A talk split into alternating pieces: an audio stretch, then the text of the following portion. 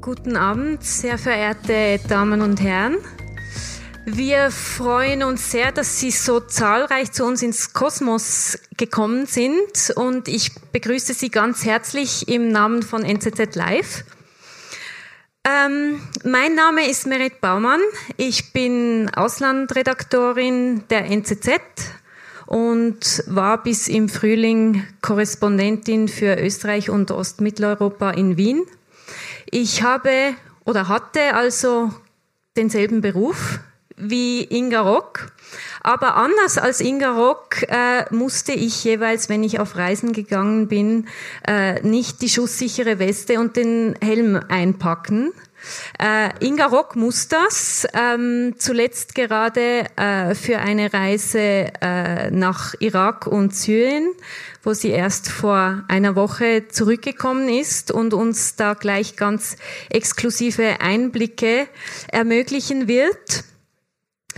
Ähm, Inga Rock schreibt bereits seit 20 Jahren für die NZZ, zunächst äh, viele Jahre lang aus Irak, wo sie über die Folgen des Kriegs und des Sturz von Saddam Hussein berichtet hat und dann über die Umwälzungen im Zuge des arabischen Frühlings, vor allem ähm, am Golf und in Libyen.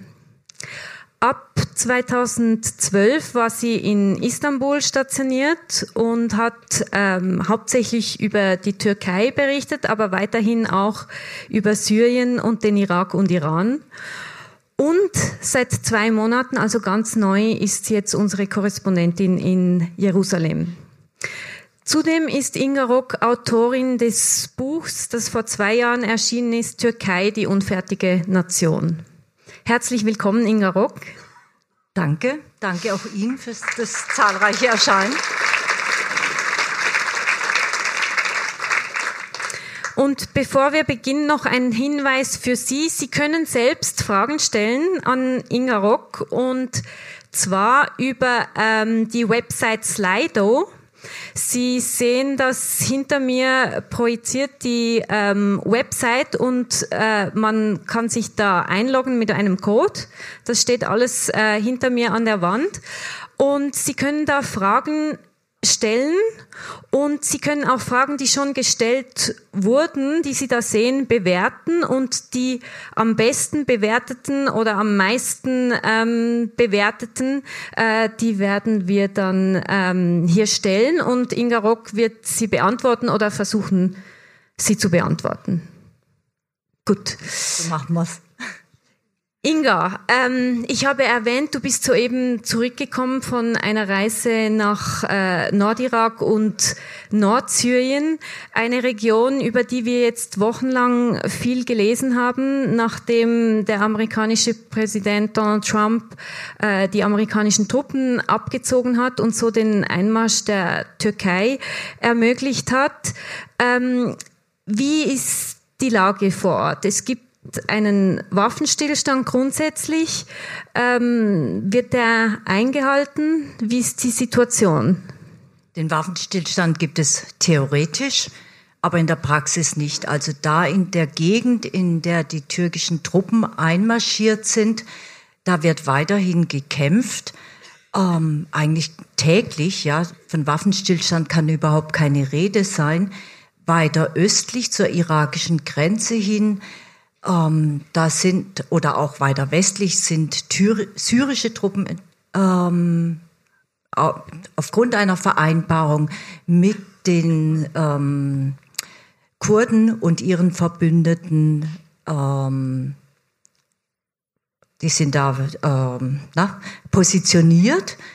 Sie kämpfen zum Teil, da gibt es eben zum Teil Kämpfe mit diesen syrischen Kämpfern, die mit der Türkei verbunden gebündet sind und syrischen Truppen.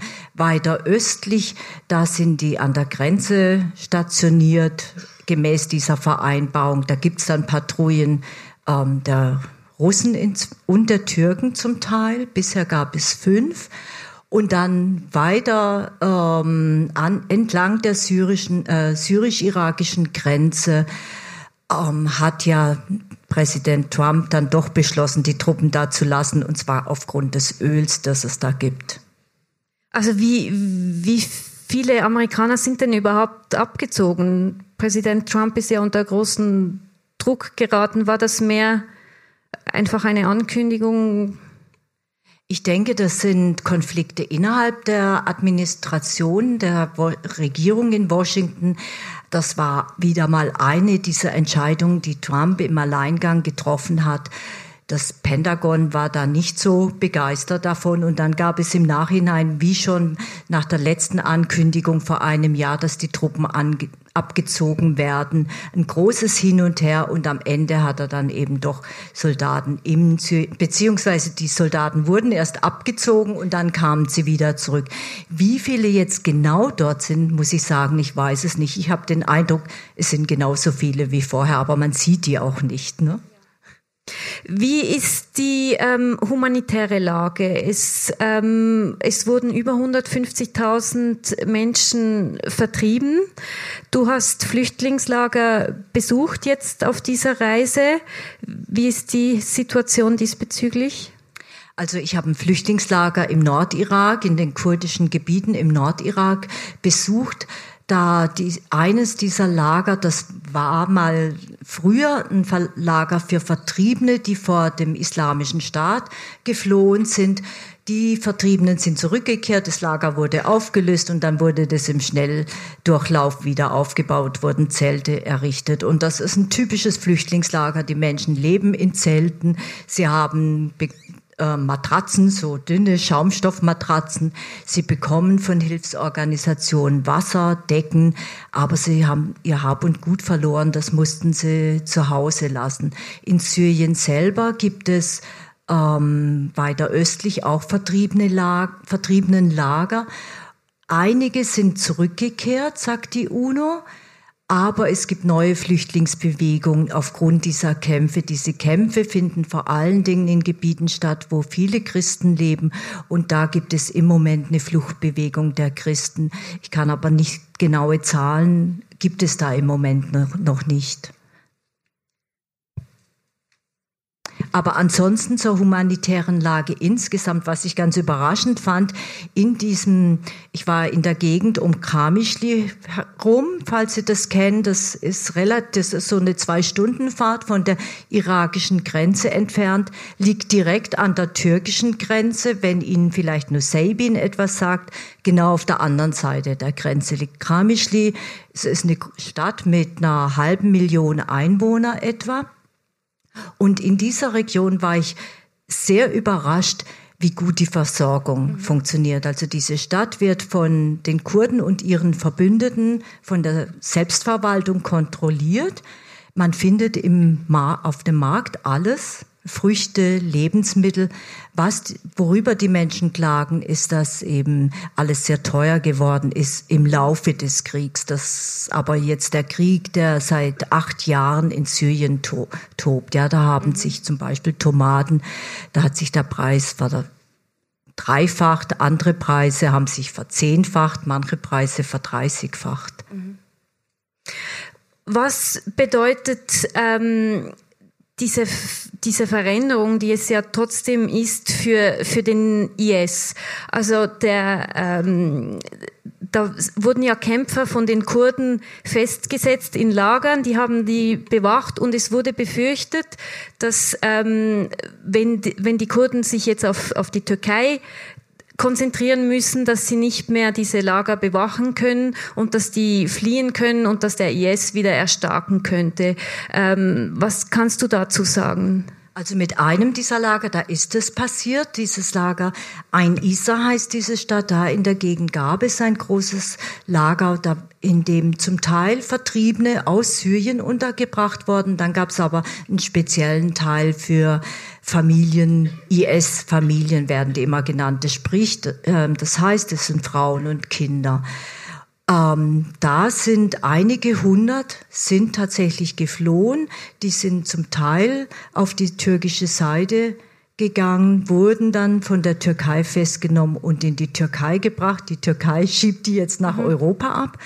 Und dann sind aber vereinzelt auch ähm, Kämpfer, wirkliche IS-Kämpfer, denen ist die Flucht gelang, gelungen. Es gab einen Gefangenentransport, da in diesem, in der Nähe, die, während dieser Transport unterwegs war, also die Sicherheitskräfte, die kurdischen, haben versucht, diese Gefangenen in anderes Gefängnis zu bringen, das sie für sicherer hielten. Und dann ist da in der Nähe ähm, irgendein Artilleriegeschoss eingeschlagen und in diesem Chaos sind dann fünf Kämpfer oder so freigekommen. Da sollen auch zwei Belgier da, darunter gewesen sein. Das große Lager, das Sie vielleicht auch kennen von, aus der Berichterstattung, Al-Hol, das ist weiterhin gut gesichert. Was aber passiert ist, was ähm, die Kurden berichtet haben, dass war die, der kurdische Rote Halbmond, der in diesem Gebiet für die ärztliche Versorgung zuständig ist, die mussten ihr Personal an die Front abziehen, um dort Verletzte zu versorgen. Die Versorgungslage in diesem Lager ist ohnehin katastrophal und die hat sich dadurch nochmal verschlechtert. Dann sind die internationalen Organisationen abgezogen, sodass diese Hilfe fehlt. Das IKAK ist mit einer kleinen Präsenz weiterhin da aber ähm, dadurch gab es eine große Unsicherheit, was, was da jetzt passiert. Aber die Kurden haben dann zusammen mit den Amerikanern dann doch beschlossen, okay, dieses Lager müssen wir unbedingt sichern, ist ja auch für sie selber wichtig, weil diese IS-Kämpfer, was werden die als erstes tun? Ja, sie werden ähm, gegen ihre Gegner die Waffen erheben. Also von daher scheint im Moment äh, scheinen diese Gefängnisse oder Lager, die es noch gibt, scheinen doch ganz gut gesichert zu sein. Wie hast du dich selbst bewegt auf, auf dieser Reise? Wie, wie kommt man da voran? Mit was für Leuten? Wie ähm, sorgt man da dafür, dass man geschützt ist? Mhm. Ich hatte ähm, über, also grundsätzlich machen wir das immer so, wenn wir irgendwo hinfahren, wo wir nicht schon über ständig waren, ja, das war über Kollegen, du kennst es ja auch, ne? Fragen wir nach, kennst du jemanden, mit dem wir zusammenarbeiten können, der vertrauenswürdig ist? Das ist immer wirklich das A und O, dass man dieser Person vertrauen kann, weil diese Person riskiert gegebenenfalls ihr Leben und man selber auch. Und da hatte ich dann über Kollegen jemanden gefunden, der auch ein eigen, das läuft eigentlich auch immer so im Nahen Osten. Diese Leute haben dann auch ihre eigenen Fahrer. Wir, wir hatten ein unauffälliges Auto, so einen kleinen Minibus, viel zu groß für, für drei Personen. Aber der war alt und bisschen verschrottet hat er ausgeschaut und dadurch fiel man nicht auf. Ne? Das war so eine Geschichte und mit so sind wir dann zu dritt durch die Gegend gefahren.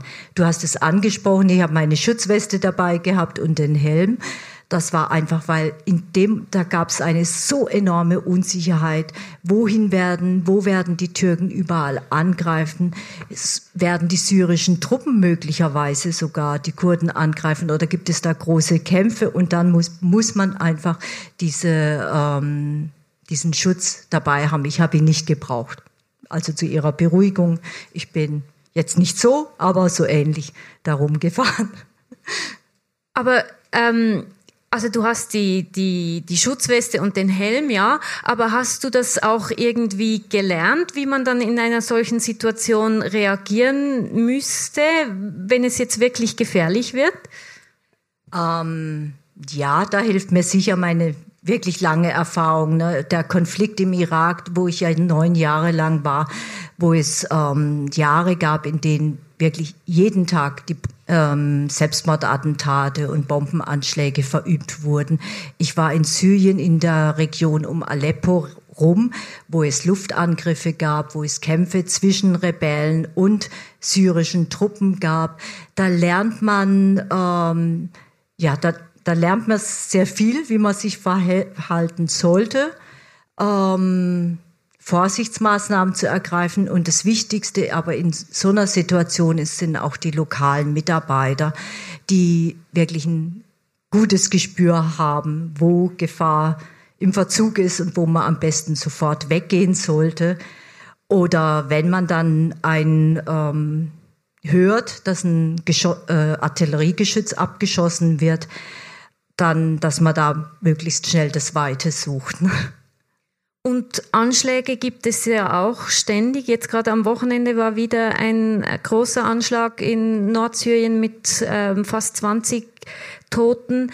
Wie, ähm, wie geht man mit dieser Gefahr um? Hat man das immer im Hinterkopf oder vergisst man das? Und meidet man gewisse Orte einfach? Also zum Beispiel Bushaltestellen, Märkte, Menschenansammlungen? Ähm, das Schlimme bei solchen Anschlägen ist, dass dass man sie nicht ähm, voraussehen kann. Ja, das ist tatsächlich so, wie es die Zivilisten in Syrien oder auch im Irak trifft. Man ist zum falschen Zeitpunkt am falschen Ort. Man kann, ähm, also in Bagdad zum Beispiel, da hatte ich einen Fahrer, wir haben über Jahre hinweg, haben wir beide so einen Gespür dafür entwickelt. Also das war, als ich letztes Jahr in Bagdad war zu den Wahlen, ähm, da gab es eine Wahlkampfveranstaltung. Wir sind dahin gefahren und dann haben wir gesagt, mm -mm, das ist nicht gut. Und wir haben uns ins Auto gesetzt, sind davon gefahren und wir waren gerade weggefahren und dann ging hinter uns eine riesen Autobombe hoch. Das ist tatsächlich, also das ist das perfide an diesen Anschlägen, dass man sich, dass sich niemand dagegen schützen kann. Ja, wenn wenn so diese ganzen Kämpfe, da kann man davor fliehen. Man oder als Journalistin geht man nicht an die Front. Ja, ich muss ähm, das braucht, muss man nicht unbedingt tun, ja, weil der, der Wert dieser Berichterstattung jetzt zumindest für Print ähm, ist nicht sehr groß. Aber bei Anschlägen, da ist es tatsächlich so, dass man sich nicht schützen kann. Hat man es immer im Kopf. Ich würde sagen, wenn ähm, man ist doch angespannt, ja, durchaus. Also wenn es wirklich ständig ist. Wenn es nicht ständig ist, dann vergisst man das hinterher auch wieder. Was passiert, wenn es ständig ist, dass sich der Bewegungsradius so wie für die Bevölkerung vor Ort einschränkt, dass man dann sagt, oder man sagt, ach ja, das ist ähm, in diesem Viertel. Und dann sagt man, aber hier ist es sicher, ja. Und dann fühlt man sich da, wo man ist, tatsächlich auch sicher. Und wenn ich dann mit Menschen rede, Interviews führe, dann, hab, dann muss ich sagen, dann habe ich es nicht im Hinterkopf. Da bin ich dann wirklich so mit dieser Person beschäftigt und wende mich ihr zu, so wie sich die Person auch mir zuwendet. Sie will ja auch gehört werden. Da denke ich dann nicht dran, dass es jetzt im nächsten Moment da irgendwo was passieren könnte. Nee. Wie ist das ähm, Reisen jetzt in, in so einer Situation, jetzt gerade in, in, auf dieser Reise, die du gemacht hast, äh, Nordirak, Nordsyrien?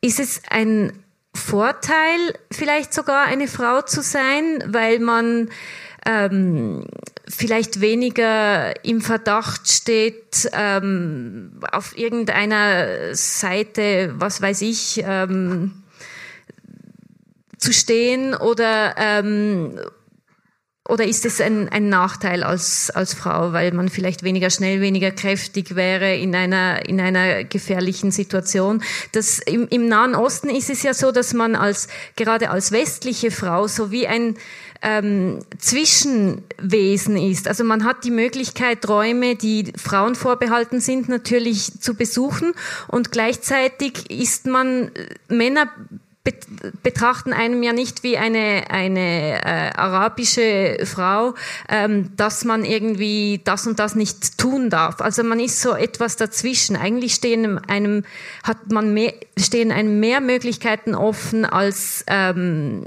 als Männern, die natürlich die ganzen Räume, die Frauen vorbehalten sind, nicht besuchen können. Also das ist auf jeden Fall ein großer Vorteil, ja, dass wir, ich kann ähm, an die Tür klopfen oder da sind Frauen sitzen vor dem Haus und ähm, schälen Reis oder waschen Reis und dann kann ich als Frau auf die zugehen und den Frauen Fragen stellen.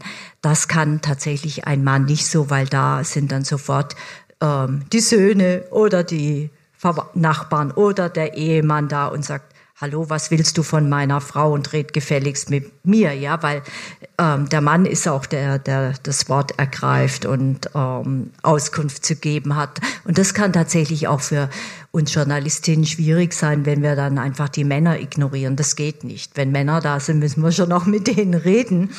Aber das ist tatsächlich, das ist tatsächlich der große Vorteil als Frau. Ich würde sagen, ähm, als oder ich zumindest so von meiner Größe her ähm, falle ich jetzt nicht unbedingt auf. Ja, auch habe ich nicht so helles Haar. Die Haut ist etwas zu hell vielleicht, ne? Aber ich, wenn in bestimmten Situationen ziehe ich mir einen Hijab an und ein Kopftuch an und dann guck, darf mich eigentlich auch keiner so richtig angucken, müssen sie wegkommen. Also so bin ich schon durch Checkpoints gefahren, wo Männer nicht durchgekommen sind. Das ist ein Vorteil. Ähm, es hat, ähm, wir werden als, ich würde jetzt gar nicht sagen, als Frau in dieser ähm, Doppelrolle gesehen, die du beschrieben hast, sondern das ist eher die Rolle von Journalistin auch, ja. Dass wir in gewisser Weise, ich sage immer, wir sind ein bisschen neutrum, ja. Entschuldigen Sie, dass ich nie in Ihre Richtung gucke. ähm, und ähm, wir werden nicht als ähm, Frau betrachtet, die behütet werden muss und eigentlich nichts auf der Straße verloren hat, sondern wir haben einen Beruf und we wegen dieses Berufs dürfen wir auch Fragen stellen und neugierig sein. Wenn man dann die Leute länger kennt und mit ihnen redet, dann kommt dann schon so, ähm, wie, wie, das geht doch eigentlich gar nicht, ja, dass du hier, hier bist. Also das, dann kommt schon wieder diese klassischen Rollenverteilung. Ja, es gibt aber ja auch arabische Kolleginnen, die genau den gleichen ähm, Job machen oder kurdische Kolleginnen, die genau den gleichen Job machen. Also so ist es nicht. Es sind nicht nur die westliche die westlichen Frauen. Ja. Aber ähm, im Nahen Osten hat es in den letzten Jahren eine Entwicklung gegeben, dass doch sehr viele ähm, Journalistinnen im Feld sind. Ja. Ähm, da hat ein Wandel stattgefunden. Wir, als ich in Bagdad war, da waren wir zum Teil mehr Frauen als Männer, ja, ausländische Journalisten. Das fand ich ähm, sehr interessant, war auch sehr schön, ja. Die Nach es gibt aber auch Nachteile, ja.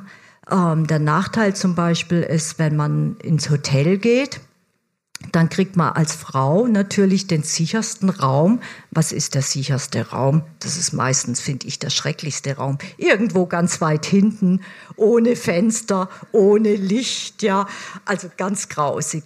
Oder ähm, alleine essen gehen. Gut, das ist nie ganz schön, aber ähm, in der arabischen Welt ist das eigentlich gar nicht, ja, so. Von daher ist es natürlich indem ich dann immer mit dem Team unterwegs bin, ist diese Frage auch einfacher zu handhaben. Man geht dann im, ins Familienabteil, das kann im ersten Stock sein, ähm, oder es kann im Erdgeschoss sein und dann durch einen Vorhang abgetrennt. Zum Teil ist es dann auch nicht besonders schön. Manchmal gibt es da auch ganz schöne Familienabteile, je nachdem. Je nachdem. Gab es jetzt auf, auf dieser Reise äh, aktuell einen Moment, wo du wirklich Angst hattest? Ähm, eigentlich, nee, nee, auf dieser Reise gab es das, das jetzt in dem Moment nicht. Ne? So bei der, beim Grenzübertritt, da war ich dann gespannt, wie wird es sein, weil eben nicht ganz klar war, was machen da die syrischen Truppen und die, also das syrische Regime hat uns einfach auf dem Kicker. Ne? Das, das ist so. Da müssen wir auch aufpassen, dass wir denen nicht in die Hände fallen.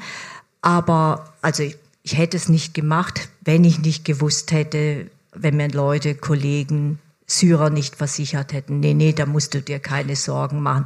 Aber es ist trotzdem immer der Moment zwischen dem, was einem gesagt wird und der Moment, wo man es dann auch selber sieht.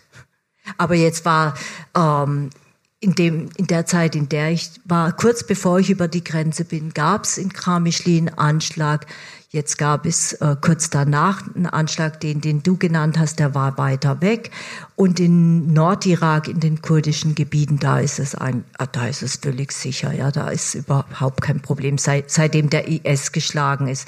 Und das ist vielleicht auch so ein Punkt jetzt für die Syrer, ja, dass die, die syrischen Kurden und die Christen und andere Minderheiten, die Araber, die da auch leben, die mir alle gesagt haben, ja, jetzt ist, war der IS geschlagen und eigentlich hat sich die Lage stabilisiert, jetzt ging es aufwärts und jetzt marschieren die Türken ein.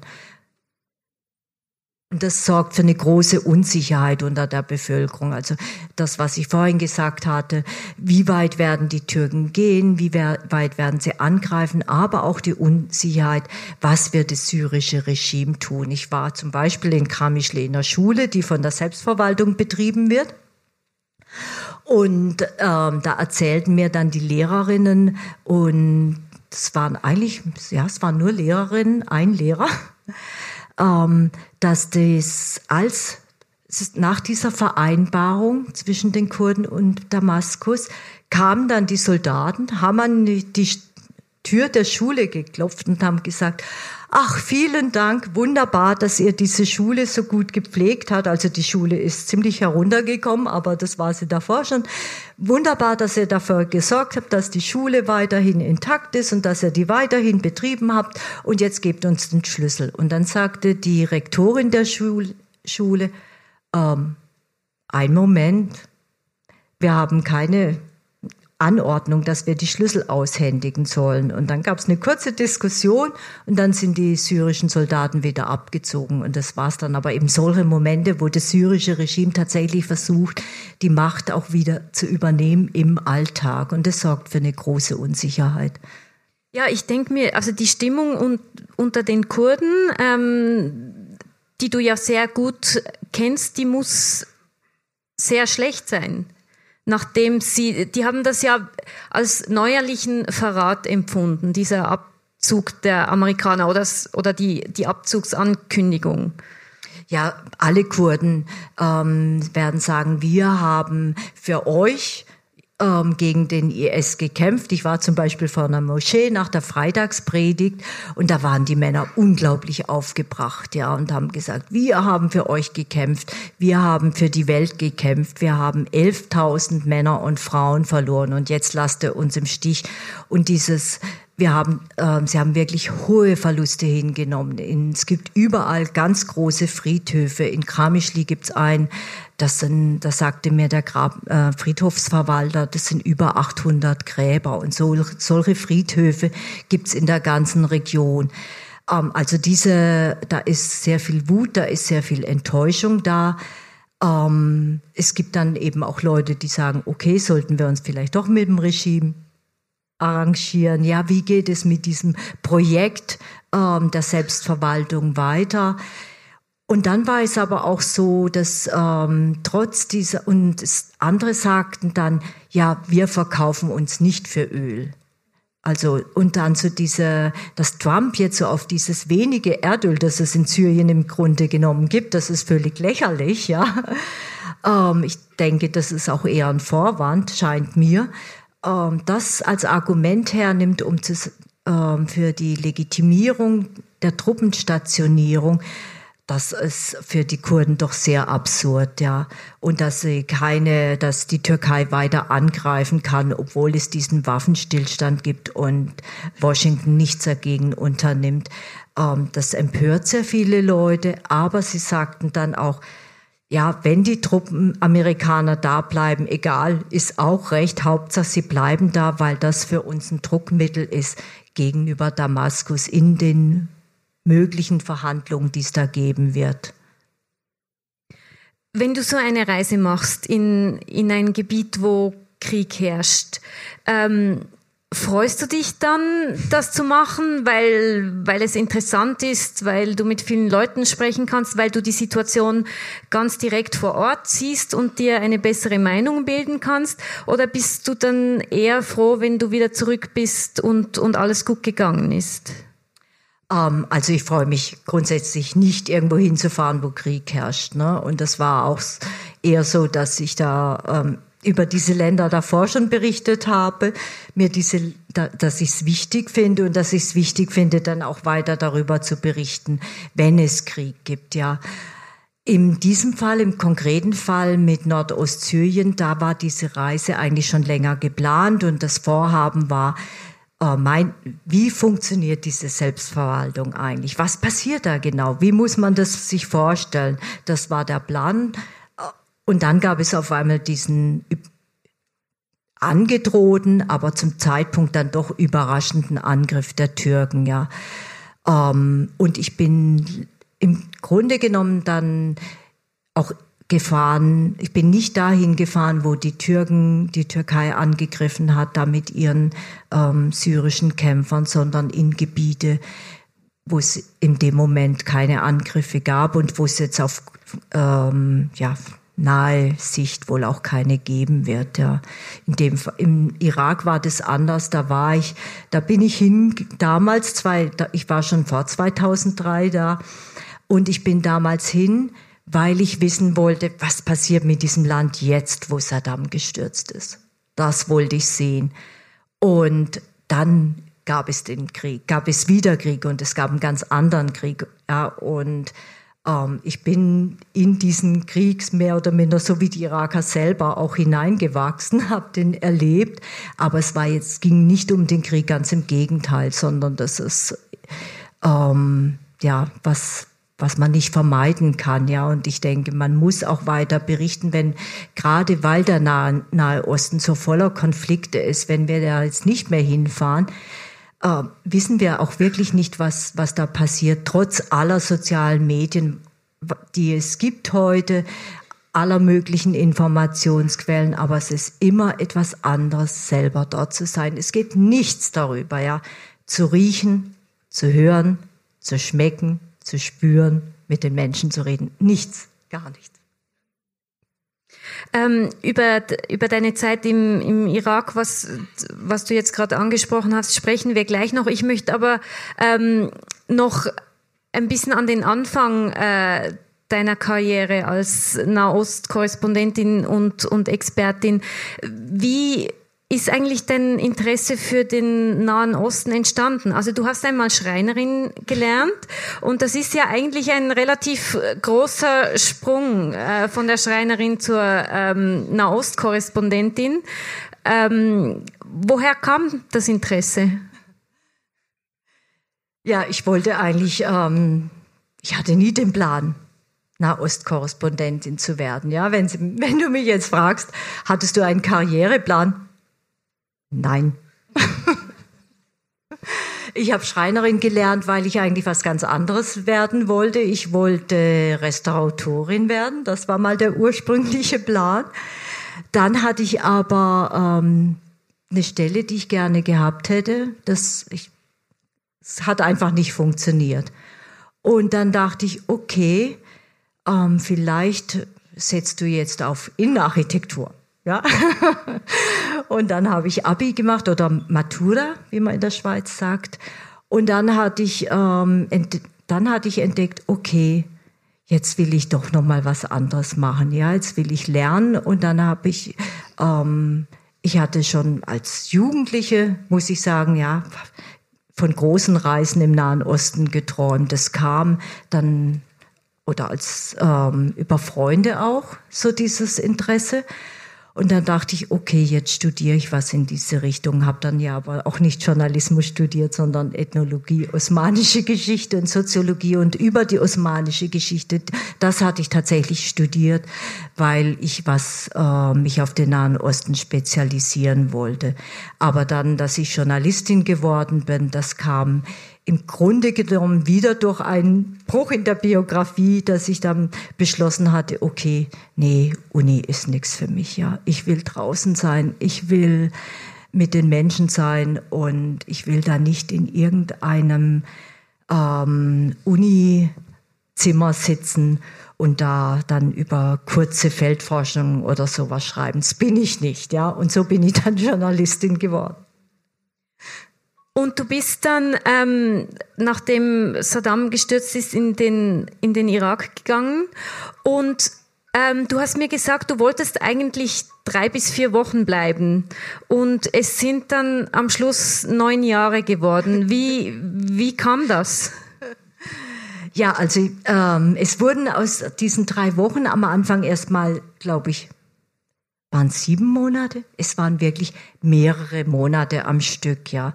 Und das kam dadurch, dass wir, solange Saddam an der Macht war, ähm, ich hatte davor im Nordirak geforscht und habe deshalb dann auch kein Visum mehr für den Rest des Landes bekommen.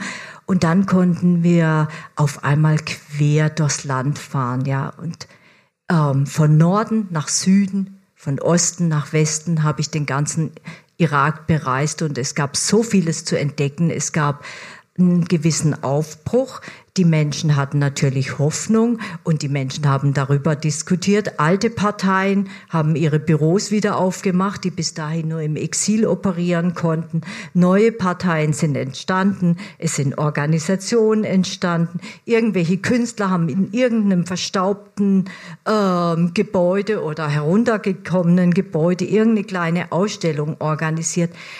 Und das war so großartig, ja, dass ich einfach ähm, da erstmal gar nicht weg wollte. Nach sieben Monaten musste ich dann einfach mal wieder gehen, weil das Problem war damals, ähm, ja, man, Handys gab's nicht. Ich bin da mit Satellitentelefon rumgefahren. Banken gab's auch nicht. Die funktionieren auch heute nur zum Teil. Man musste also Bargeld dabei haben.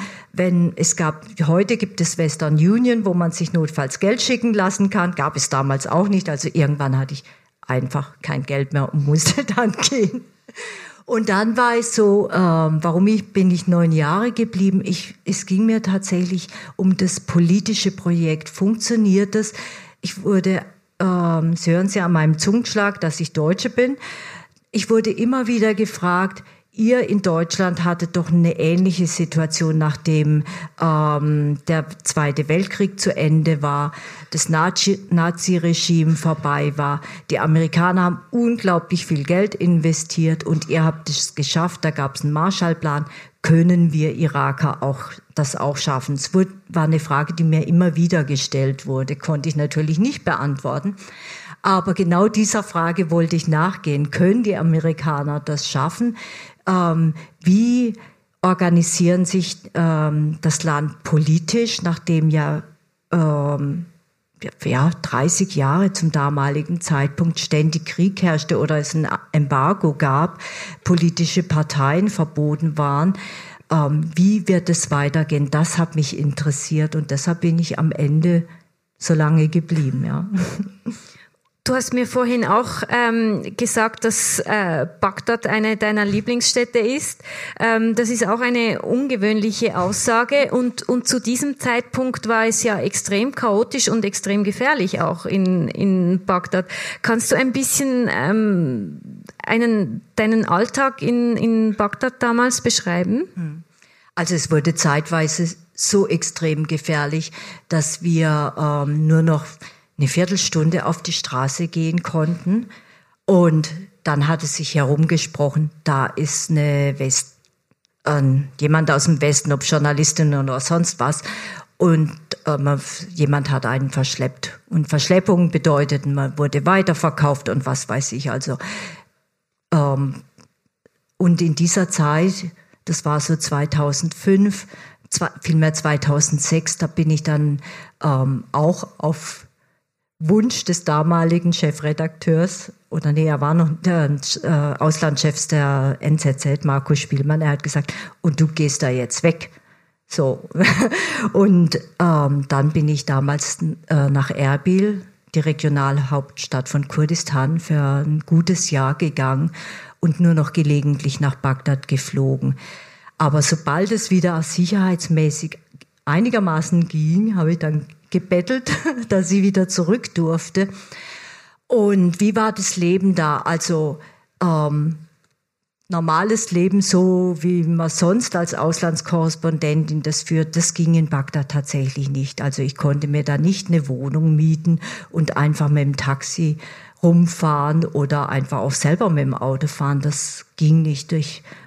Man musste einen Fahrer haben. Ich habe ähm, lange im Hotel gewohnt, erst in einem Hotel, bis es einen Anschlag gab und ich da wir ausziehen mussten, dann im nächsten Hotel, ähm, das dann durch einen Anschlag zerstört wurde, so dass wir da weg mussten. Dann habe ich mit Kollegen zusammen in einem, haben wir uns ein Haus gemietet und so, hab, ähm, so haben wir da gelebt, ja, und immer in einem Viertel, das geschützt war, ähm, sprich durch entweder ähm, lokale, also geschützt natürlich durch lokale Kräfte, aber sei es, dass eines der großen Medienhäuser, zum Beispiel die New York Times, ja, die hat da sehr viel Geld ausgegeben und wir haben uns dann an den Kosten beteiligt. Also man hat nicht normal gelebt, wie man das in Zürich tut oder auf einem anderen Auslandsposten. Das war nicht möglich.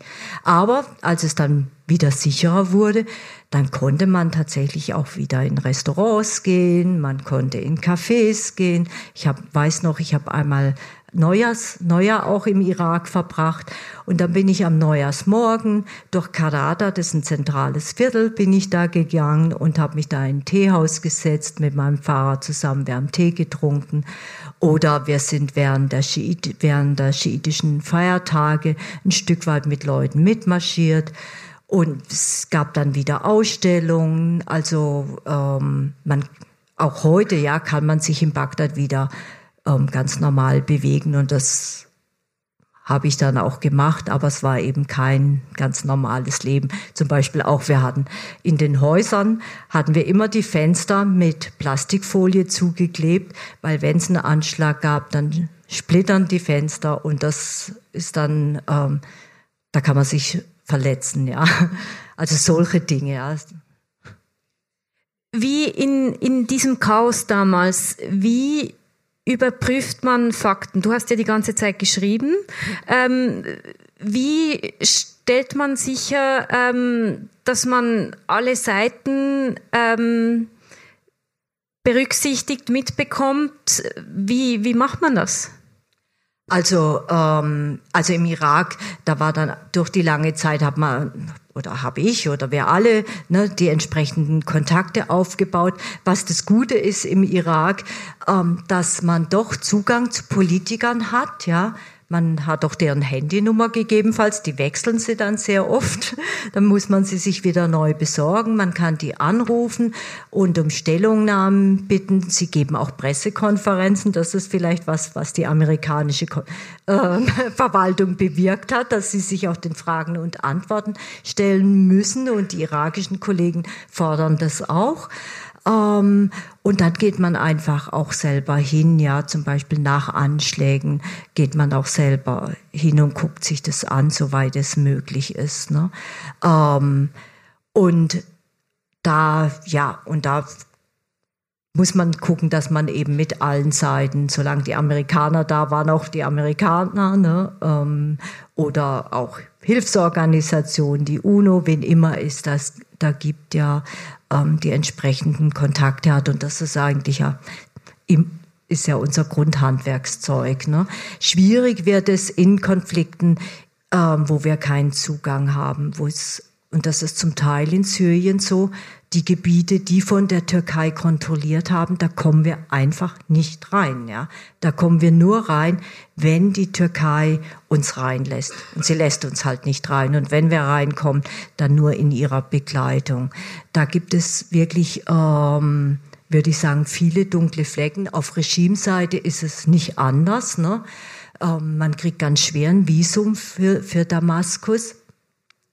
Ähm, wir da versucht man sich dann eben über Kontakte, die man über Jahre ähm, aufgebaut hat oder über soziale Medien, die sind sehr wichtig, Facebook, Messaging-Apps, die verschiedenen, die benutzt werden, sei es Telegram, WhatsApp, Viber. Also all diese Dinge muss man benutzen und dann sich ähm, mit den Leuten austauschen um, und versuchen, ein Bild zu bekommen. Ja, aber das, was ich vorhin sagte, ist, ist nie ein Ersatz dafür, dass man selber irgendwo sein kann. Ja, und das ist, das macht einen narrisch, wenn man nicht hinkommt. Ja, Jemen ist auch ein, ist ein anderer Fall, ja, wo man kaum reinkommt. Ja. Aber wenn man vor Ort ist und wenn man sich das ansehen kann, dann sieht man auch ganz viele schreckliche Dinge, Gewalt, äh, Elend.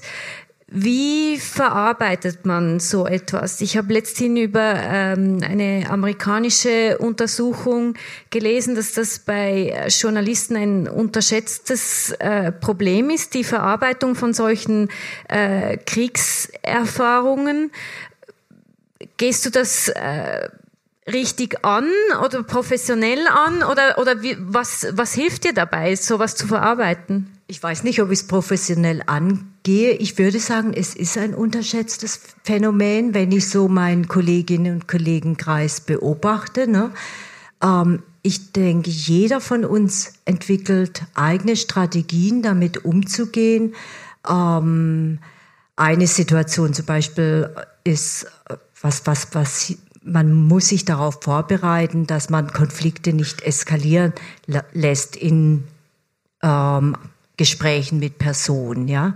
Oder wenn man an Checkpoints, wenn man Bewaffnete vor sich hat, da muss man überlegen, wie man reagiert, ja. Ähm, Ablenkungen schaffen. Das danach, also das, der Moment ist immer, wenn man rauskommt, wenn man drin ist, merkt man es gar nicht. Ja, man ist so beschäftigt und man produziert auch so viel Adrenalin, dass man, dass der Motor läuft. Ja. Man steht unter Strom. Das ist einfach so und man merkt es gar nicht. Und wenn man dann zurückkommt, wenn man dann wieder zu Hause ist und auf, dann merkt man die Erschöpfung, ja. Ähm, und das habe ich dann über Jahre auch gelernt, dass das so ist, dass man sich dann auch die Zeit nehmen muss, auszuschlafen auch was anderes zu tun, Musik zu hören oder ähm, ja, was macht man noch? Die, den einen hilft Yoga, den anderen hilft eine andere Sportart. Ähm, mir hat, hilft zum Beispiel über den Bosporus zu fahren, Wasser zu sehen. Ja, es gibt nichts Schöneres, als über den Bosporus zu fahren und das Wasser und der Wind nehmen wirklich Stress weg. Und dann denke ich, ne, was ich jetzt für meine Person gelernt habe, ist, dass dieser, dass man nicht von diesem Adrenalin abhängig werden darf. Ja, das ist auch eine gewisse Belohnung. Das ist ein Reiz, der geschaffen wird. Und da muss man etwas anderes finden, was, wo man sich selber sozusagen belohnt. Das ist die, also diesen, das zu erkennen, denke ich. Also mir hat es geholfen, das zu erkennen, ja aber einfach auch sich selber zu, zu gestehen, ja, zu sagen, Himmel, Herrschaftszeiten, ah, das ist irgendwie ganz schön anstrengend, ja. Freunde helfen, ein intaktes soziales Umfeld, denke ich, ist sehr, sehr wichtig. Freunde, Familie und auch der Familie und den Freunden zu sagen, hör mal, ähm, ich kann einfach nicht, ich kann jetzt nicht zuhören, lass mir ein bisschen Ruhe, ich höre dir dann gerne zu. Und das ist für natürlich auch sehr belastend, das äh, für, für, das, ähm, für die Angehörigen, für die Liebsten, die man ja wirklich liebt. Ne? Ähm, das, genau, wenn ich das so sage, das hat mir, mir auch immer geholfen, immer dran zu denken, wenn man Risiko eingibt, eingeht, für einen selber ist es vorbei. Aber für diejenigen, die einen mögen, für die ist es nicht vorbei. Und das darf man niemandem antun. Ja, das denke ich ist auch ganz wichtig wichtig. Für mich ist, äh, mir ist es zum, sehr wichtig. Du hast den, den Bosporus angesprochen, Istanbul, deine, deine andere große Liebe neben, neben Bagdad, wenn wir so sagen wollen. Ähm, du bist dann äh, 2012, glaube ich, nach Istanbul gegangen für uns, für die, für die NZZ. Ähm, und hast über die Türkei hauptsächlich berichtet. Das war ja genau eine Zeit, in der, ähm, also Erdogan war an der Macht schon und das war eine Zeit, wo das gerade so ein bisschen gekippt ist von, von der Hoffnung auf eine Demokratisierung und auf eine Annäherung an, an Europa. Da war ja Erdogan wirklich ein, ein Hoffnungsträger. Ähm, und das war die Zeit dieses Wandels, wo er dann ähm, immer autoritärer geworden ist. Was ist da passiert mit Erdogan? Wie erklärst du dir das oder uns das?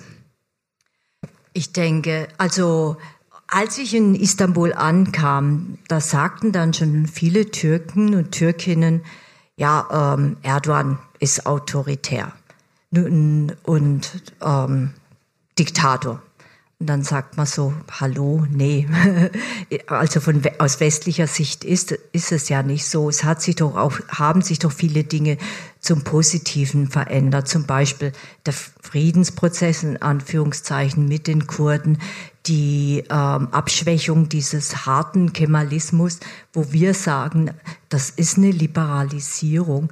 Was ist mit ihm passiert? Ich denke, es sind ähm, Erdogan, hatte Angst, Macht zu verlieren.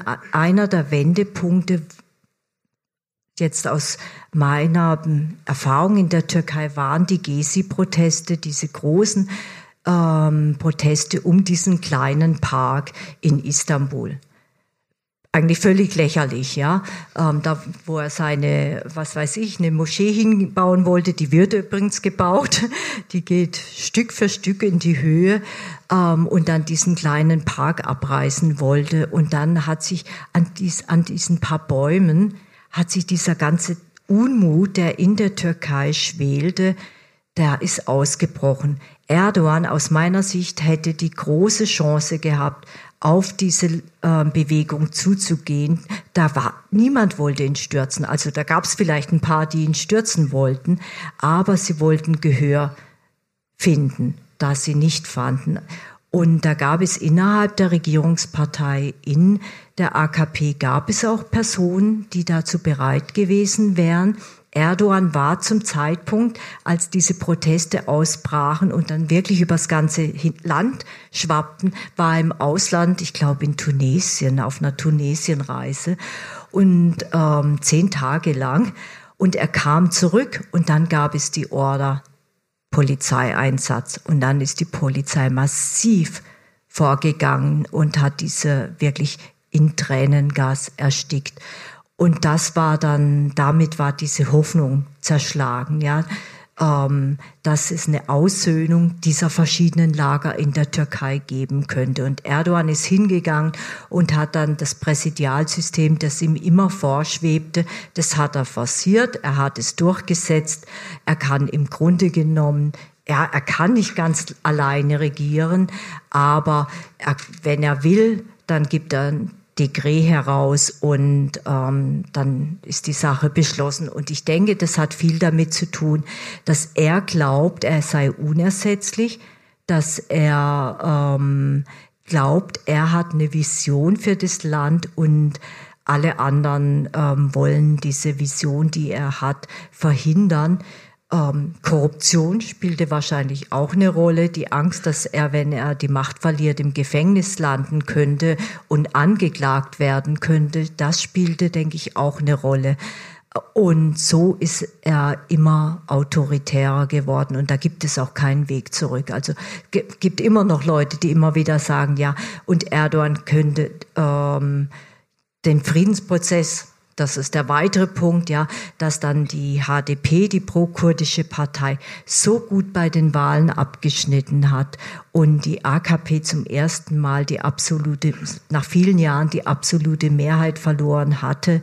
Und der Co-Vorsitzende damals, Selahattin Demirtas, im Parlament sagte, und wir werden das verhindern. Also der sagte das dreimal und das war ein Satz, der durchs ganze Land ging und immer wiederholt hat. Das hat ihm Erdogan persönlich verübelt. Erdogan ist jemand, der, er ist nachtragend und er nimmt Dinge wirklich persönlich. Und all diese Kombination hat dazu geführt, äh, dazu geführt, wo die Türkei heute leider steht. Also aus meiner Sicht ein großer, ähm, eine verpasste Chance für das Land, wirklich eine ganz große Tragödie, ja. Dieser autoritäre äh, Kurs ähm, geht ja auch mit Druck auf die Presse und auf Journalisten einher, vor allem auf türkische muss man sagen, aber auch auf ausländische Journalisten. Das bekannteste Beispiel, was viele hier äh, kennen werden, ist Denis äh, Yücel, der Korrespondent der Welt, der ein Jahr lang in Untersuchungshaft war in einem türkischen Gefängnis. Du hast auch ähm, Probleme gehabt mit den Behörden. Kannst du das schildern? Ja, ja, irgendwann mochte mich ähm, die AKP nicht mehr. Sie mochte meine Berichterstattung nicht. Das hat man ähm, auf nicht nur ich, viele Kollegen und Kolleginnen auf sozialen Medien zu spüren bekommen. Also wirklich massive Angriffe für unsere Berichterstattung, ja auch auf der NZZ-Website ähm, hat man die Kommentare gesehen oder auf der Facebook-Seite der NZZ, wenn man sich die Kommentare angeschaut hat. Also sobald man nicht die Linie der türkischen Regierung eingenommen hat, dann war man im Grunde genommen schon ein halber Terrorist. Ja. Und persönlich hatte ich Schwierigkeiten, meine Pressekarte zu bekommen. Also es jahrelang, das hat Monate gedauert. Und dieses Jahr hatten wir dann, da war ich dann nicht die Einzige zum Glück, sondern wir waren wirklich ganz, ganz viele, die Probleme hatte, hatten. Und ähm, da hat die Regierung den Fehler gemacht, also Pressekarten werden, Pressekarten werden von der Regierung ausgestellt, ähm, dass sie da einen, einen Fernsehjournalisten ähm, dem die Pressekarte nicht gegeben haben vom ZDF. Und, und damit war das dann natürlich im Fernsehen, ging das rauf und runter. Und das war so eine ähm, Blamage für die Türkei, dass die Regierung das zurücknehmen musste und wir dann fast alle unsere Pressekarte bekamen. Ja. Aber türkische Journalisten, da gibt es Hunderte, die keine Pressekarte bekommen haben. Ähm, und es gibt Dutzende, die im Gefängnis sitzen. Ich denke, so diese Blamage hatte momentan dazu geführt, ähm, dass wir in Ruhe gelassen werden. Wir ausländischen Journalisten, aber wer weiß, wie lange das dauert. Aber für die türkischen Journalisten oder auch die kurdischen Journalisten ist es wirklich ganz finster. Ne? Was macht das mit einem, dieser Druck? ist man dann, wenn man einen Text schreibt, überlegt man dann immer, ähm, formuliere ich das so oder so und, und schreibt man vielleicht gewisse Dinge nicht, die man sonst schreiben würde?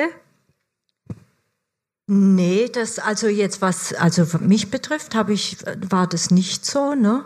Ähm, klar, also was wir ja immer auch machen müssen, ist die Position der Regierung darzustellen und und eines der großen Probleme für uns in der Türkei ist, dass die Regierung nicht mit uns spricht. Wir sagen immer, redet einfach mit uns, ja?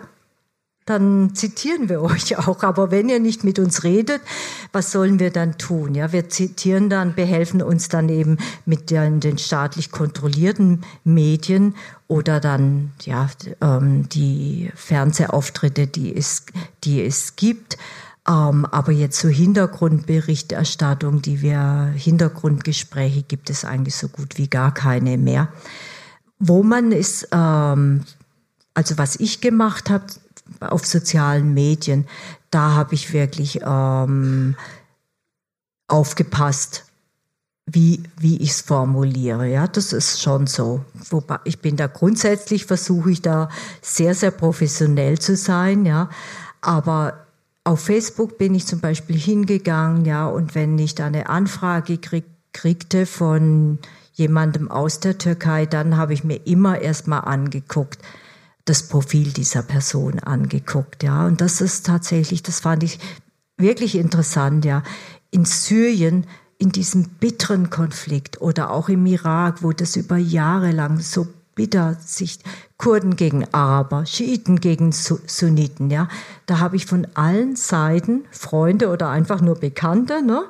Ähm, und da wurde ich nie attackiert. Aber in der Türkei sofort, es ging bis wirklich zu Morddrohungen. Und deshalb habe ich dann immer geguckt, ja, wer ist diese Person auch? Und dann eben die Anfrage nicht angenommen oder dann auch mal jemanden blockiert, ne?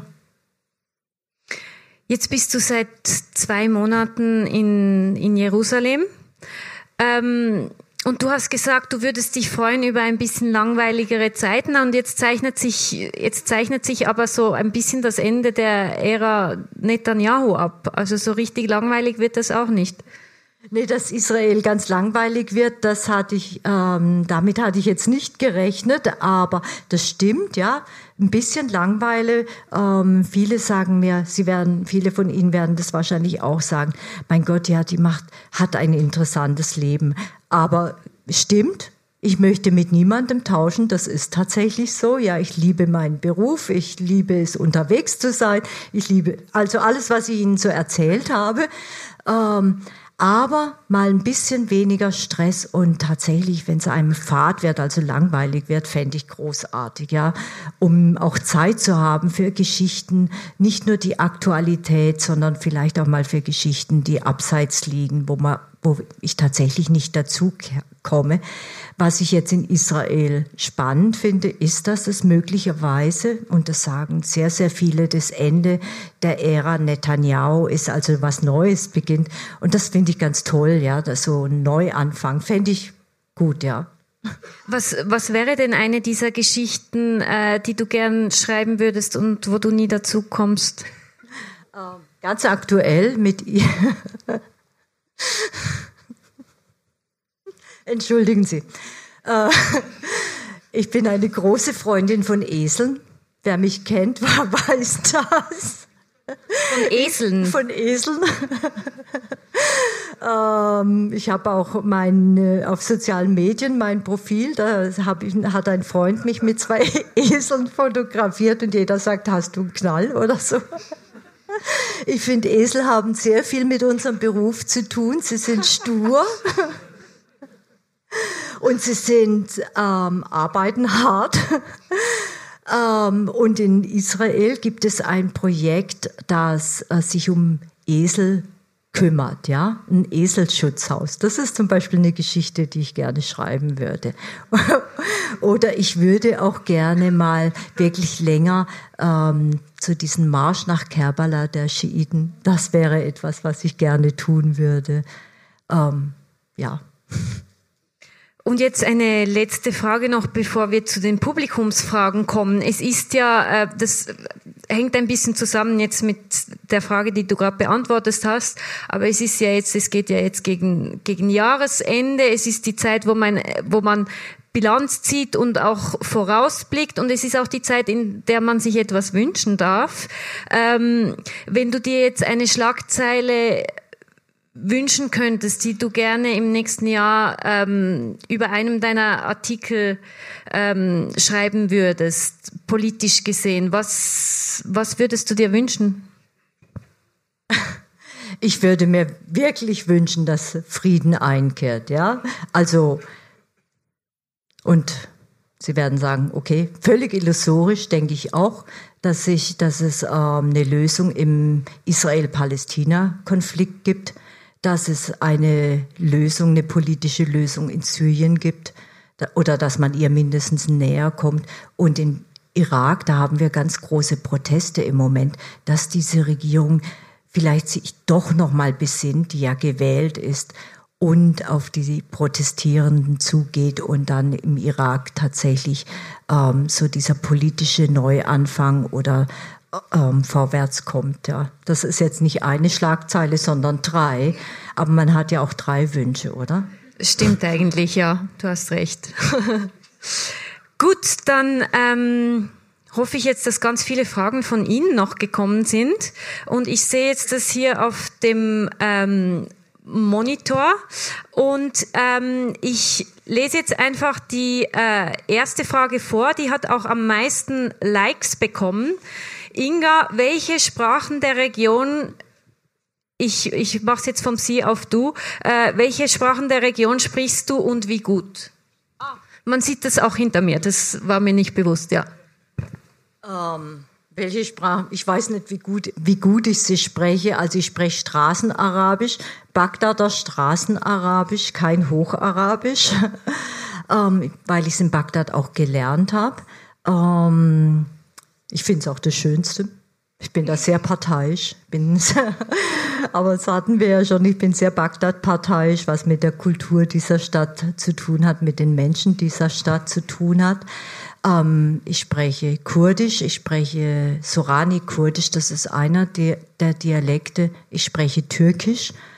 Ich spreche leider kein Persisch, würde ich gerne lernen. Ich spreche auch noch kein ähm, Hebräisch. Ich kann, habe jetzt ein paar Worte gelernt, aber das habe ich mir vorgenommen, Hebräisch zu lernen, wobei man in Israel unglaublich gut mit Englisch durchkommt. Das ist das Land, wo man wirklich eigentlich die Sprache nicht lernen muss, aber sie klingt wunderschön und ähm, ja, und ich finde, es, äh, Sprache eröffnet einem nochmal einen anderen Zugang auch ähm, zu Menschen.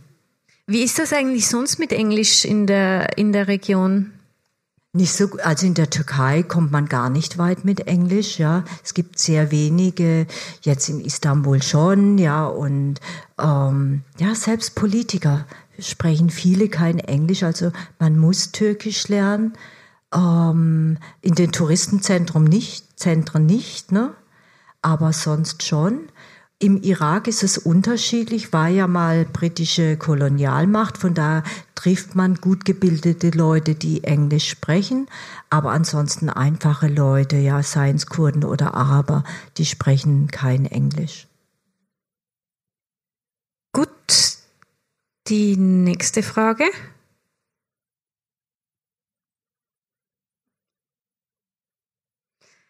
Wieso haben Sie sich für den Korrespondentenstandort Jerusalem statt ähm, zum Beispiel Tel Aviv entschieden? Das ist eine sehr gute Frage, ja. Ja, ist eine gute, ja, ja, auch die andere war gut, ne? Ja, ja, absolut, ja. Und auch ein Grundsatz in unserem Beruf, es gibt keine schlechten Fragen, ja. Und das ist auch das Tolle, ja. Ich kann die dümmsten Fragen der Welt stellen. Und das, das finde ich klasse, ja. Ähm, war, ich hatte mir es überlegt, gehe ich nach Tel Aviv oder gehen wir nach Tel Aviv? Ich gehe ja mit meinem Lebensgefährten, ähm, siedeln wir um. Ähm, er wäre gerne nach Tel Aviv gegangen. Wir beide lieben das Meer. Den Bosporus habe ich Ihnen ja schon gesagt. Das ist auch etwas schwer, ne? auf das Meer zu verzichten. Aber ich finde, ähm, Jerusalem ist eine sehr schöne Stadt und sie ist auch näher an den Konflikten dran. Also beide Städte repräsentieren Israel nicht. Ja? Ähm, Tel Aviv ist dieser Bubble, der säkuläre Bubble, ähm, Blase, Entschuldigung, die säkulare, säkulare Blase, wo man auch am Schabbat ähm, gut öffentlicher Verkehr nicht, aber sonst kriegt man alles ne? Ähm, und es ist Party wenn nicht gerade irgendwelche Raketen einschlagen. Und das ist in Jerusalem ganz anders, ja. Ähm, am Schabbat ist da fast alles dicht. Und wenn man irgendwo hin will oder auch an sonstigen Feiertagen, ja, ich war zum Neujahrsfest und jetzt war Laubhüttenfest, war ich bei einer Familie eingeladen, da musste ich eine halbe Stunde zu Fuß gehen und auch wieder zurück. Aber ähm, Jerusalem hat was ganz Besonderes, weil eben so viele, ähm, diese lange Geschichte, diese extreme religiöse Geschichte, auch diese vielen Gruppierungen, es sind ja nicht, und innerhalb der Juden, ja, die verschiedenen Richtungen der Orthodoxen, ähm, innerhalb der Christen, diese ganzen Christensekten, also wenn man sagt, naja, die arabische Welt, der Nahe Osten, mein Gott, könnten sich die Araber nicht mal zusammenraufen und ihre Probleme lösen, dann sage ich ihnen, schaut euch Jerusalem an, schaut doch die verschiedenen Kirchen an, ja, da hat jede ihr Terrain, ihre Kirche und sie sind, sind sich Spinnefeind und die, der Schlüssel zur Grabeskirche, den, der wird Muslimen gegeben oder auch zu, zur Geburtskirche, weil sich die Christen nicht untereinander einigen können. Aber diese ähm,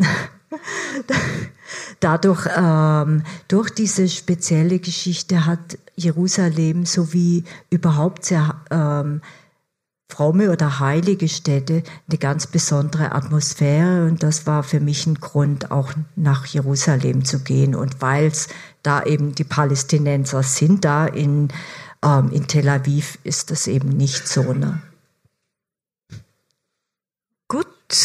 Haben wir noch weitere Fragen? Wie wählen Sie aus, von welchen Orten Sie berichten, welche Reisen Sie machen? Gibt es eine Absprache mit der Redaktion? Entscheidet die Aktualität oder ist das langfristig geplant? Ich wäre froh, ich könnte langfristig planen. Das würde ich super, super gerne. ähm, leider gibt es so viel Aktualität, dass man schlecht ähm, wirklich schlecht planen kann. Wenn ich eine Reise mache, eine, jetzt eine größere, ja, wenn ich jetzt von Jerusalem innerhalb von Israel Reisen mache, ähm, dann klar, dann spreche ich das mit der Redaktion ab, weil ich gegebenenfalls an dem Tag auch nicht äh, schreiben kann, wenn was passiert. Ähm, aber ansonsten entscheide ich das, ja, das ist überhaupt keine Frage. La größere Reisen, ja, natürlich müssen wir alle mit der Redaktion absprechen. Das kostet zum Teil auch wirklich unglaublich viel Geld. Das ist ja auch das Schöne dann für die NZZ zu arbeiten, weil die NZZ weiterhin Geld für Berichterstattung ausgibt. Ähm, ja, das ist, es ist also eine Mischung aus allem. Gut, weitere Frage. das, das bekommen wir alle immer wieder gefragt, habe ich das Gefühl. Was machen Sie gegen Schreibblockaden? Tee trinken. Eine Zigarette rauchen, bin Raucherin. Zwischendurch dann, ähm, ja, kurz vom Schreibtisch weggehen. Und dann ist es einfach so mit der Aktualität, da sind wir wirklich so unter Zeitdruck und irgendwann schreiben wir halt die Sätze hin. Also irgendwann geht's dann, ja. Und der Aber manchmal haben, haben meine, weiß nicht du oder andere Kolleginnen vielleicht auch über mich geflucht, weil ich zu spät geliefert habe. Hm, ich habe dich jetzt nicht als speziell spät nicht? liefernde Kollegin in Erinnerung. Ähm, und, und der Zeitdruck hilft ja auch. Also einen gewissen Zeitdruck braucht man, damit man überhaupt schreiben kann. Also bei mir ist es Manchmal ist, so. es, manchmal ist es so, ne? Also das äh, hilft tatsächlich, weil man weiß, um Gottes Willen, ja, die armen Kolleginnen und Kollegen auf der Redaktion, die müssen die Zeitung füllen, ja. Und da kann jetzt morgen nicht eine weiße Seite ähm, erscheinen, weil du gelust hast. Geht einfach nicht, ja. ähm, wenn es dann bei Reportagen, ja, da haben wir ja dann mehr Zeit und die ähm, müssen wir uns auch nehmen und dann muss das wieder sinken. Man muss wieder, gerade wegen der vielen Aktualität, kommt man dann nicht dazu, das sofort zu schreiben, was schlecht ist. Ne? Aber es ist einfach so, das ist auch ähm, wirklich deshalb auch ein Grund, warum ich mir manchmal ein bisschen Langweile wünsche. Und, ähm, und dann muss man, ich gucke mir dann Bilder an, um ähm, wieder ins Thema reinzukommen oder höre mir, ich mache manchmal auch, mach auch sehr viel Audioaufnahmen, also ähm, ich habe oft Weihnachtsgeschichten gemacht, ja, und dann höre ich mir diese Gesänge oder sonst was an, um dann wieder reinzukommen und zum Beispiel dann damals vom Bosporus wegzukommen und wieder, was weiß ich, in Syrien oder im Irak zu sein. Gut, nächste Frage. Was ist das eindrücklichste Ereignis, das Sie während Ihrer Zeit im Ausland als Korrespondentin miterlebt haben? Das ist eine schwere Frage, weil es sind viele. Ne? Das, also, was ich immer wieder in jetzt in all diesen Jahren ganz, ganz toll fand, waren diese verschiedenen Rebellionen, die es gab. Die haben so viel Kreativität freigesetzt. Ähm, das fand ich sehr eindrücklich. Also ich war zum Beispiel in Bahrain, dieser kleine Golfstaat, da war ich dort als ähm, habe noch kurz erlebt, wie um diesen Perlenplatz herum, dieses Perlenmonument, das inzwischen das kurz danach eingerissen wurde, ähm, vor allen Dingen die Schiiten da ihre Stände aufgebaut haben und ähm, das auch sehr viel, ähm, da gab es Karikaturen. Das war, fand ich zum Beispiel ganz klasse. Oder dann gab es eine Demonstration zum ähm, Königspalast. Was ich ganz faszinierend fand, war, die Demonst dann haben Leute Parolen an die Mauern geschrieben und dann sind die hinterher hingegangen und haben diese Parolen beseitigt und haben den Müll eingesammelt. Fand ich unglaublich beeindruckend. Als ich in Tripolis war, in Libyen, da kam ich an, da wurde gerade Gaddafi gestürzt. Und dann wurde da eine Nacht lang jede, wirklich jede Nacht gefeiert. Das fand ich ganz toll. Die Gezi-Proteste, diese Vielfalt. Äh, da gab es Yoga-Übungen, da gab es Diskussionsrunden mit Hooligans von, von einem Fußballclub und die Feministinnen haben dann mal den Hooligans erklärt, warum ihre Parolen total scheiße sind, grob gesagt, ja. Und ähm, solche Diskussionen, das fand ich ganz toll. Und dann waren es aber zum Teil auch einzelne Personen, ja. in Diyarbakir habe ich ein, ähm, eine, ein Kollektiv getroffen und da besonders ein Mann, der hat in Istanbul studiert, ist dann zu, äh, Psychologie studiert gehabt, ist zurückgegangen und hat dann mit einem Kollektiv ein altes Haus Stein für Stein originalgetreu aufgebaut. Und ähm, die haben da diese riesen Basaltsteine geschliffen. Und das war jemand, der hatte ja, was wir oft als Charisma bezeichnen, ja. Kein Politiker, der ähm, wird nie irgendwo erscheinen, aber es war eine ganz besondere Person. Und, ähm, oder auch im Irak, in, ich war ich in den Sümpfen, ja. Und dann fuhren wir da mit so einem ähm, alten Sumpfaraber mit so einem schmalen Boot durch die Sümpfe und der hat da gesungen und erzählt, ja. Ähm, das war, also es sind ganz, ganz, ganz viele Dinge. Oder im, dieses Jahr war ich in Teheran, ja, ähm, und habe da Leute getroffen, sowohl die ähm, gegen das Regime sind, wie welche, die das Regime unterstützen. Und ähm, ja, die Regimegegner, wie ähm, zum einen hat mich beeindruckt ähm, wirklich der, der Bildungsgrad, die Differenziertheit, äh, mit der sich die Personen geäußert haben und dann so diese jungen Regime so, ähm, Unterstützer, die wir ja oft auch gar nicht sehen, ja, wie, wie sie das begründet haben. Also sind ja, es gibt nicht ähm, ein eindrückliches Erlebnis. Es, es gibt sehr viele und dann gibt es natürlich auch die Anschläge, die man ähm, sich ähm, ja unter der Haut ähm, na, ins Gedächtnis eingegraben haben. Ja. Gut, eine weitere Frage. Halten Sie eine Zwei-Staaten-Lösung noch für realistisch? Das ist ja ähm, wieder gerade äh, sehr aktuell, weil ähm, die Amerikaner ähm, ihre Nahostpolitik jetzt gerade ähm, gestern ähm, insofern geändert haben, dass sie die Siedlungen im Westjordanland ähm, nicht mehr als völkerrechtswidrig anschauen. Ähm, wie siehst du das?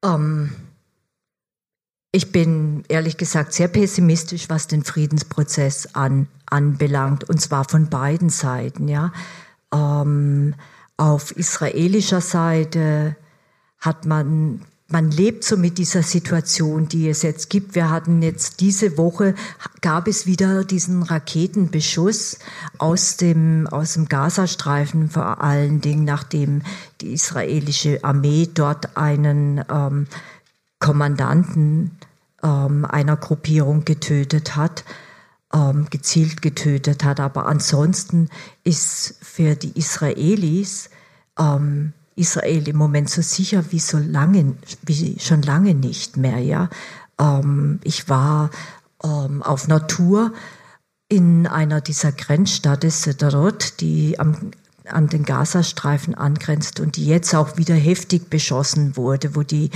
ähm, ja wirklich die Israeli ähm, damit über Jahre hinweg lebten. Ja, und das hatten wir hatten wir jetzt über eine lange Zeit hin nicht und damit, ähm, ja, warum soll man diesen Friedensprozess forcieren? Ja, der, der Gazastreifen ist abgeriegelt, ähm, das Westjordanland, mit dem kooperiert man.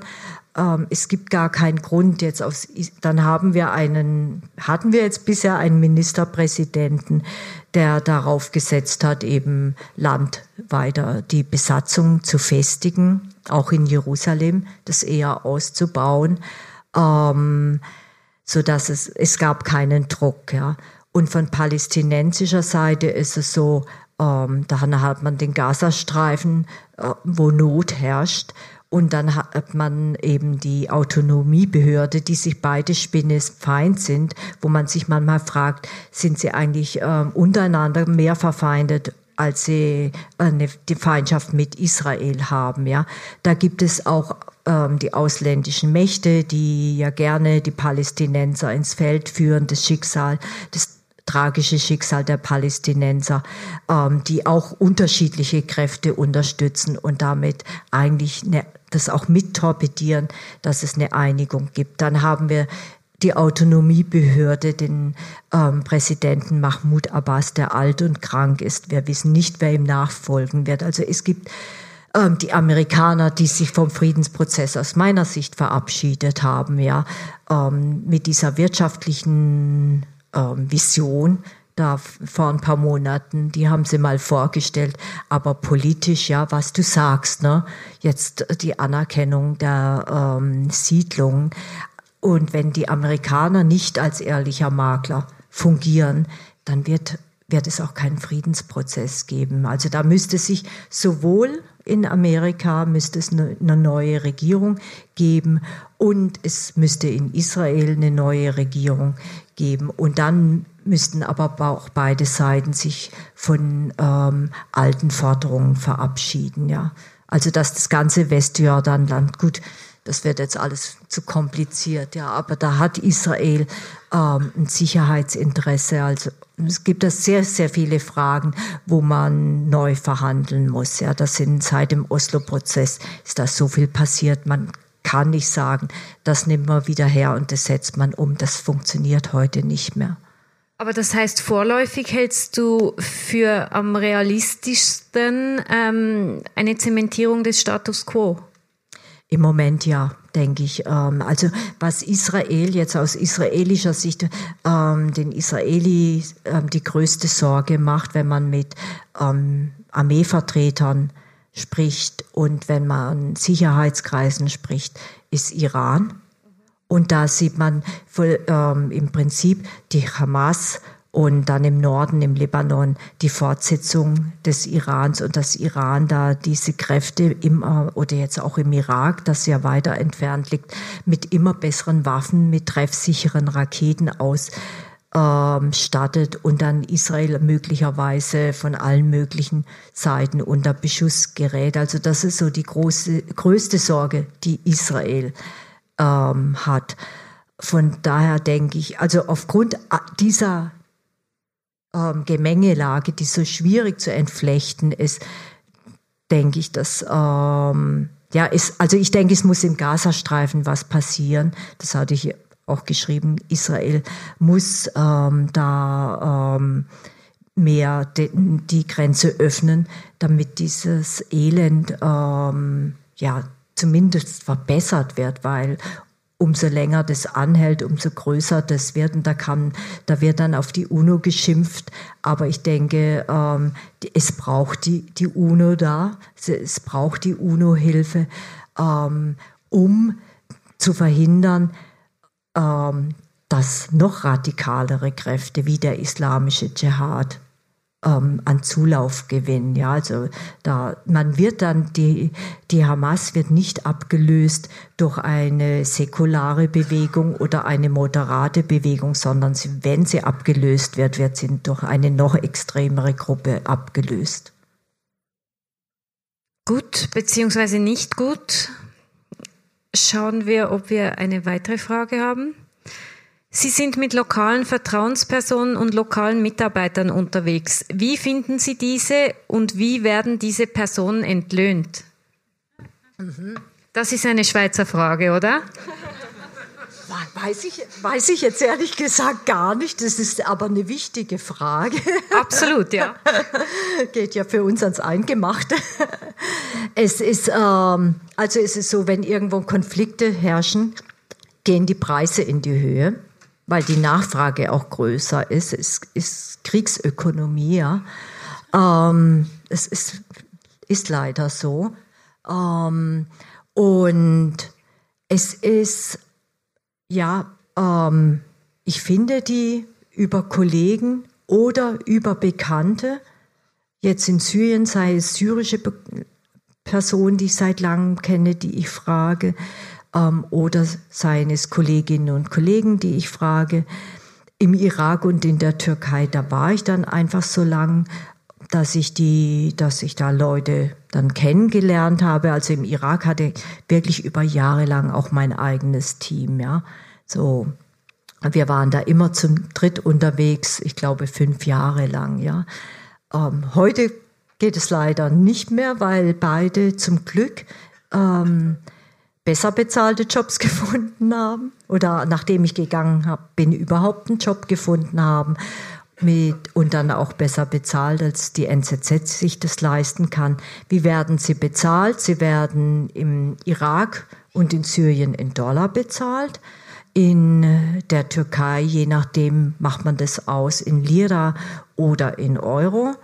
Ähm, die jetzt in Syrien zum, zum Beispiel jetzt im Moment, ja, sind, verlangen die wirklich ordentlich Geld. Ne? Das war zum Teil auch im Irak so. Wir haben dann das Problem der, der Fernsehanstalten, die sehr viel Geld mehr ha haben, als wir Printmedien das besitzen. Um, ähm, und dann muss man manchmal auch ein bisschen verhandeln. verhandeln. Also das habe ich dann in all den Jahren auch gelernt. Aber man ähm, äh, Sicherheit hat auch einen Preis. Es ist einfach so, ja. Aber jetzt ganz konkret, was, was würde das jetzt heißen in, in Syrien, wenn dich jemand einen, einen Tag begleitet? Zahlen? Eine, eine, eine Zahl, Zahl, ja. Also, Würde mich jetzt interessieren. Ja, ja, ja. Es ist so, ähm, ich habe ähm, einen Preis aus, was hatte ich dann ausgehandelt? Ähm, 450 Dollar mit Auto plus Benzin und da habe ich einen guten Preis ausgehandelt. Also es begann bei 700 Dollar. Ähm, Fernsehleute zahlen mindestens 1000 und sonst ist eigentlich der, der Minimumpreis 600 Dollar pro Tag im Moment. Also wirklich äh, wahnsinnig viel, ja. Irre, ja. Gut, wir haben noch Zeit für weitere Fragen. Das heißt auch, man kann nicht so lange bleiben, weil es so teuer ist. Ne? Ist ein Familienleben in diesem Job überhaupt möglich? Ähm, ja, es, ist, es ist nicht einfach. Ähm, die Familie und Freunde brauchen wirklich Nerven wie Drahtseile. Sie brauchen Geduld. Sie müssen ähm, tolerant sein. Ähm, und das führt auch durchaus zu Reibereien. Das, wenn man, wenn man dann länger weg ist, ja, das finde, also zum einen, ähm, in der Türkei war das nicht so. Da habe ich mit meinem Partner zusammengelebt und da konnten mich auch Freunde und Familie besuchen. Wir hatten da auch wirklich viel Besuch, war auch schön. Ne? In Bagdad war das nicht möglich und ähm, das war dann auch ein Grund, so nach den neun, neun Jahren, ähm, dass dann ich kurz da vielleicht kurz davor saß, vor die Tür gesetzt zu werden. ja. Also es ist belastend, ja, und ähm, da muss man selber auch, ähm, ja, man muss darüber reden, ja, und man muss und es in, in dieser Zunft ist es auch so, das sehe ich bei vielen Kolleginnen und Kollegen, dass Beziehungen in die Brüche gehen. Ich habe hab Glück, ja, ich habe offensichtlich ein sehr geduldiges Umfeld. Ja. Gut, noch eine weitere Frage. Wie beurteilen Sie die Berichterstattung über Syrien und die ganze Region durch internationale TV-Netzwerke wie CNN, AI, ah, Al Jazeera, Entschuldigung, ähm, RT, äh, Deutsche Welle? Ähm, ich muss gestehen, ich gucke nicht so oft CNN, ja, ähm, weil ich dann versuche, lokales Fernsehen auch zu gucken, ja. Ähm, ich würde Al Jazeera Arabisch ist eine Katastrophe, also Katastrophe, es ist parteiisch, das ist einfach so.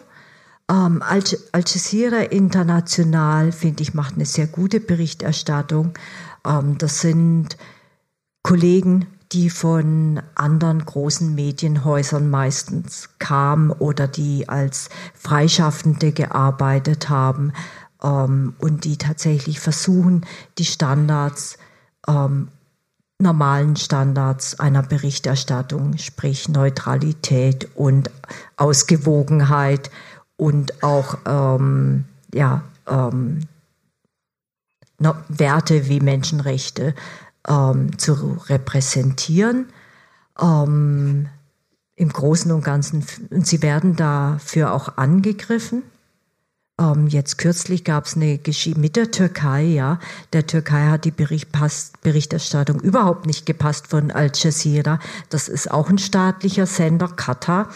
Ähm, Katar und die Türkei haben ja beste Beziehungen und da wurde dann gefordert von staatlich oder ja, ähm, Staatsmedien nenne ich es, ähm, Privat, Sabach ist jetzt ähm, kein staatliches Medium, aber die machen im Prinzip nichts anderes als Pro-Regierungsberichterstattung. Da wurde wirklich gefordert, dass die Regierung eingreift und den Emir in Katar ähm, dem mal Bescheid gibt, dass Al Jazeera international die Berichterstattung ändert.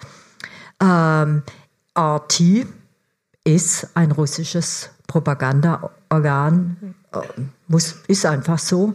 Ähm, da gibt es, äh, es gibt zum Teil Berichterstatter, ähm, da gibt es auch gute Journalisten. Ja? In Syrien hatten sie einen, der hat da wirklich ähm, ganz normalen journalistischen Job gemacht. Es war der einzige, der da lange Zeit auch da war in Nordsyrien. Aber im Großen und Ganzen ist es ein ähm, Medium, mit der die russische Regierung versucht, ähm, Einfluss zu gewinnen. Die Deutsche Welle, würde ich sagen, soweit ich das beobachten kann, ist ein ganz normales, ähm, ja, ähm, europäisches ähm, Medium, das auch die journalistischen Standards befolgt, soweit ich das beobachte. Ähm, beobachte ne? Gut, noch eine Frage vielleicht?